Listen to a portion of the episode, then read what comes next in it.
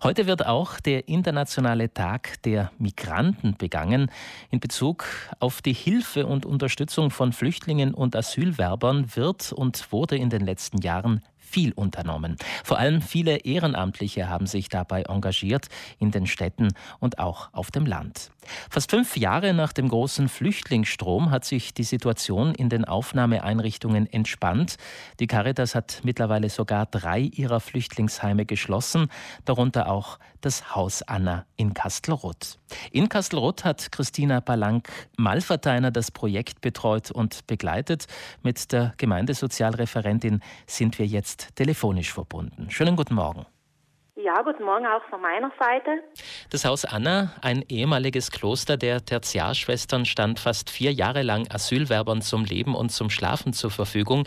Wie viele Flüchtlinge haben Sie denn in dieser Zeit betreut?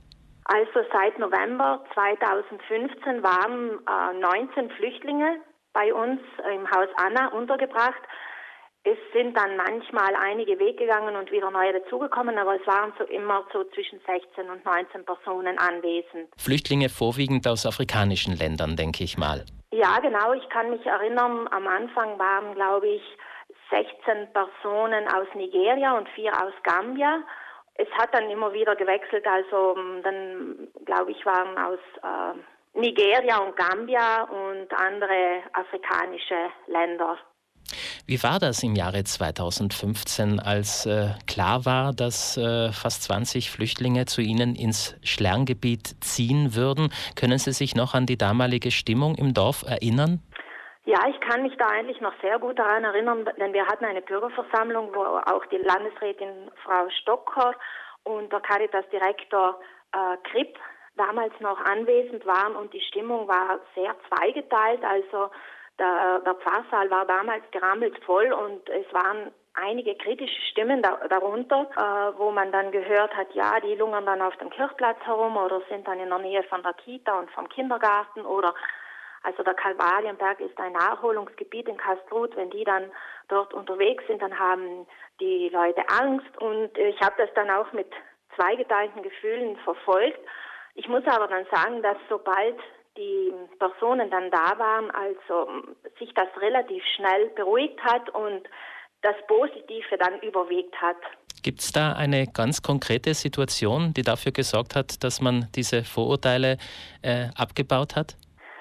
Also ganz am Anfang, glaube ich, war das äh, dann auch so, dass ähm, unter den 19 äh, Männern waren 15 Christen und äh, vier Muslime und die Christen sind gerade am Anfang ganz viel äh, in die Kirche gegangen und haben dem Mesner geholfen, haben sich dann auch äh, an äh, Kursen beteiligt und ich kann mich erinnern, dass dann zu Pfingsten das Jahr darauf dann drei getauft wurden. Und ich glaube, das hat viel dazu beigetragen, dass auch in der breiten Bevölkerung, also die Jungs gut aufgenommen worden sind das war sicher ein großes einschneidendes Erlebnis, aber auch, dass äh, einige Unternehmen, das heißt im Gastgewerbe, auch schon bald einmal den Flüchtlingen Arbeit gegeben haben. Und sobald diese dann auch zur Arbeit gingen, im Dorf unterwegs waren, man hat dann überhaupt nicht mehr darüber gesprochen, hatte ich dann so den Eindruck. Also die neuen Bewohner haben sich auch im Dorf einbringen können. Ich kann mich erinnern an bei der Müllsäuberungsaktion im Frühjahr, haben ganz viele daran teilgenommen und auch bei sonstigen freiwilligen Tätigkeiten, die damals noch äh, möglich waren, sich beteiligt haben.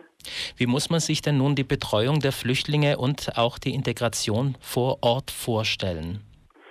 Also ganz am Anfang war es so, vor allem in den ersten Tagen, da sind ganz viele freiwillige Personen mit Lebensmitteln gekommen, mit Bettwäsche, mit ähm, also Gewändern und äh, sonstigen Utensilien, die man für einen normalen Tagesablauf braucht. Dann sind, haben sich ganz viele Frauen zur Verfügung gestellt. Die haben dann den Männern gezeigt, wie man putzt, äh, wie man die Lebensmittel aufbewahrt. Dann wurde ein Kurs organisiert über die Mülltrennung. Ähm, man ist mit ihnen durchs Dorf gegangen. Man hat sie auch ähm, auf die Seiser Alm gebracht, damit sie sich einfach im Dorf äh, mal auskennen und äh, vielleicht auch andere Leute treffen.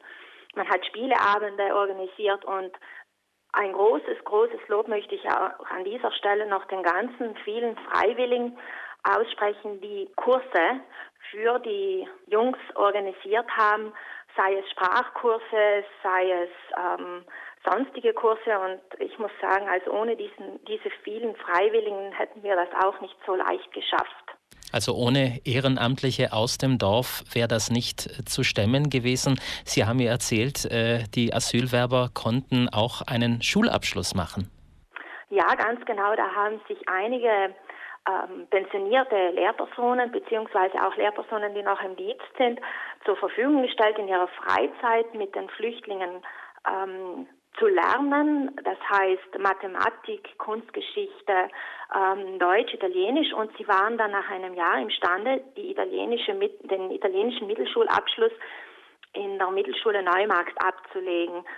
Und äh, sie haben es dann eigentlich, glaube ich, alle acht geschafft. Und das Jahr darauf haben dann noch einige das versucht.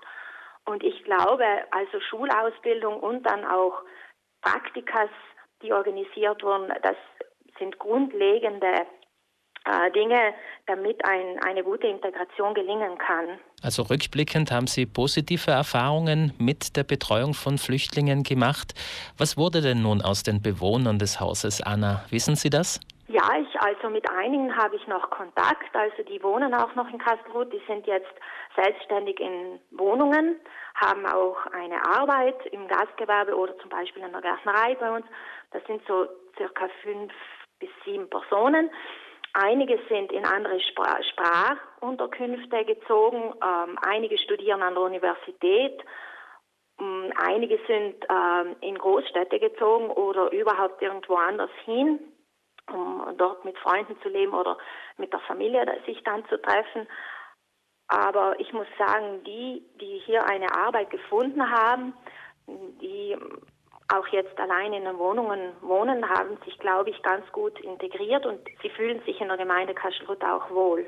Und dass die Migranten Teil der Gesellschaft geworden sind, zeigt sich auch darin, dass sie im Dorf nicht nur mehr die Flüchtlinge sind, sondern auch die Jungs, wie sie die Sozialreferentin der Gemeinde Kastelruth, Christina Balank-Malverteiner nennt, und wahrscheinlich auch andere freiwillige Helfer.